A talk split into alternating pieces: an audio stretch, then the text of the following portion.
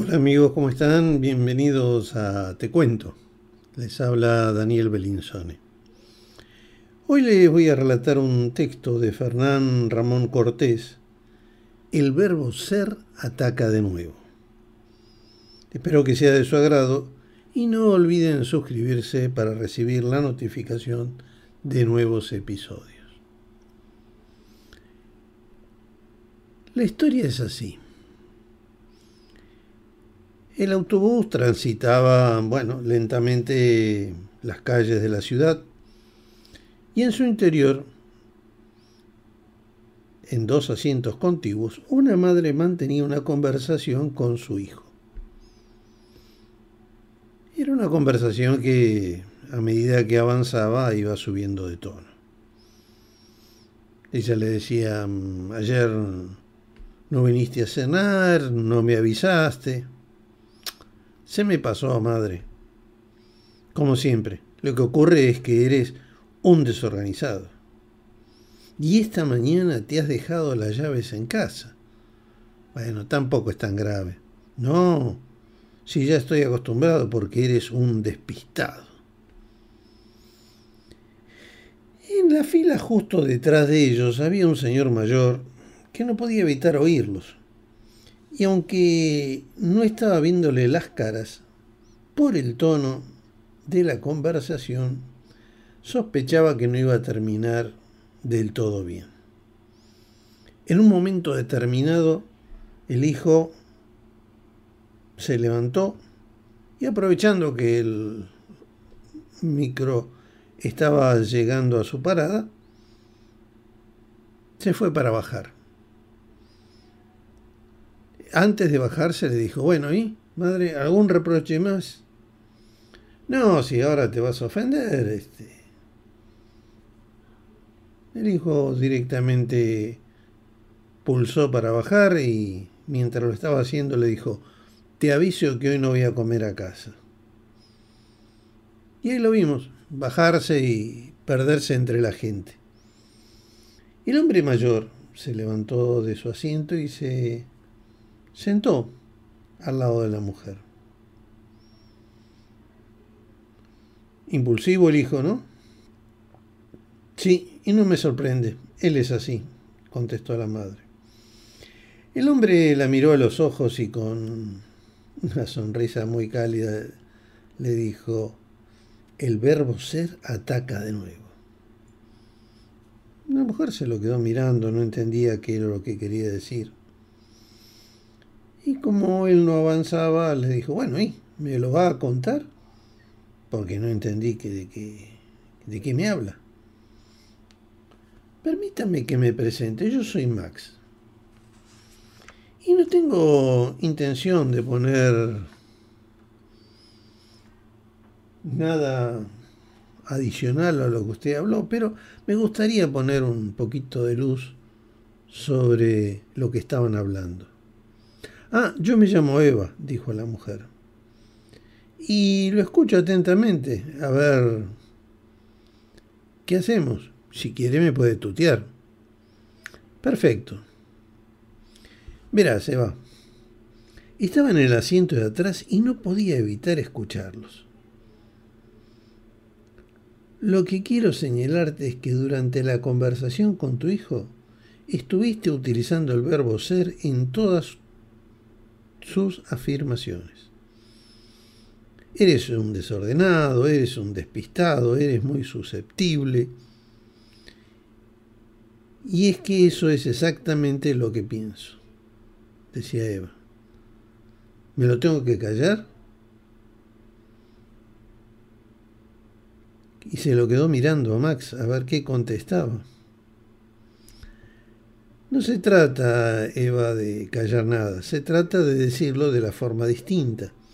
Se trata de prescindir del maldito verbo ser, que no hace más que fastidiar las cosas. Eva, escucha, el verbo ser mata las conversaciones. Cuando a alguien le dices que es algo lo que haces, es sentenciarlo y es probable que no lo entienda. a través del verbo ser, haces que un comportamiento que puede ser accidental pase a ser un rasgo perpetuo de la persona. Y eso raramente le gusta a uno. Eh, el hombre veía que Eva no le entendía del todo. Así que le preguntó, mira, si no me entiendes, te lo voy a aclarar un poquito más. Tu hijo ayer no te avisó de que no iba a cenar, ¿verdad? Cierto. Esto supone que ayer no se organizó bien. Exactamente, dice Eva. Pero significa necesariamente que siempre y por naturaleza un desorganizado. No, no siempre. Pues esa es la peligrosa aplicación del verbo ser.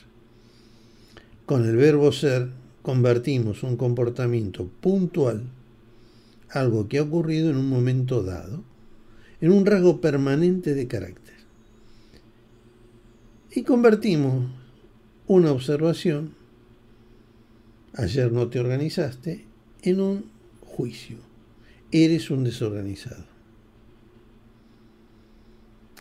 A ver, eh, Eva, ¿qué no hiciste bien hace poco?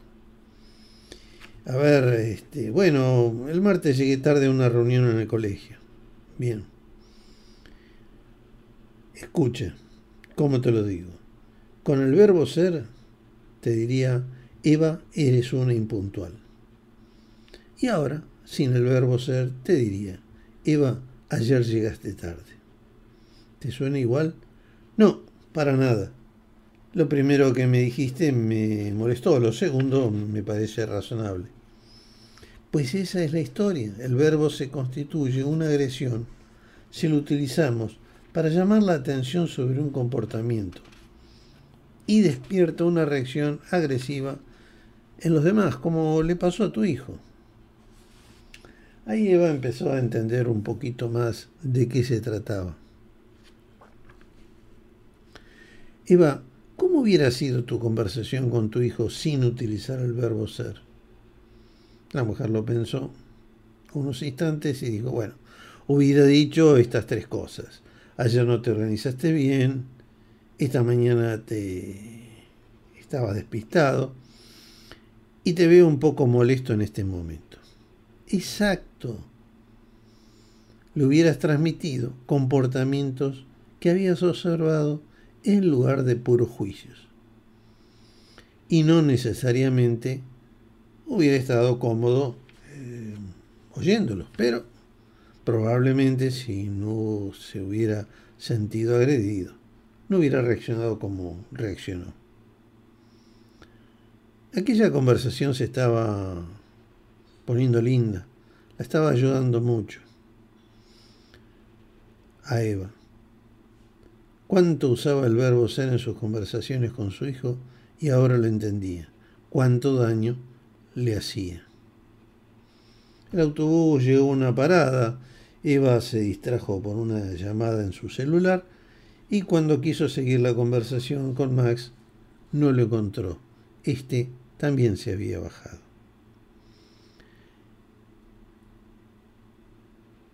Ella se quedó con una gana, que era decirle cuánto le había ayudado y lo sabio que era. Pero, recordando lo dicho por Max, al pensarlo se corrigió inmediatamente y no le hubiera dicho lo que era, le hubiera dicho simplemente que sus palabras le habían ayudado mucho. Bueno, espero que les haya agradado.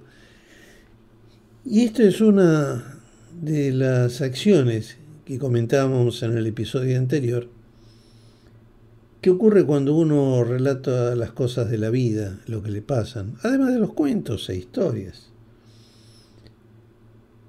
Uno comunica educa, orienta, contando las cosas como deben ser. Nos vemos la próxima. Cuídense.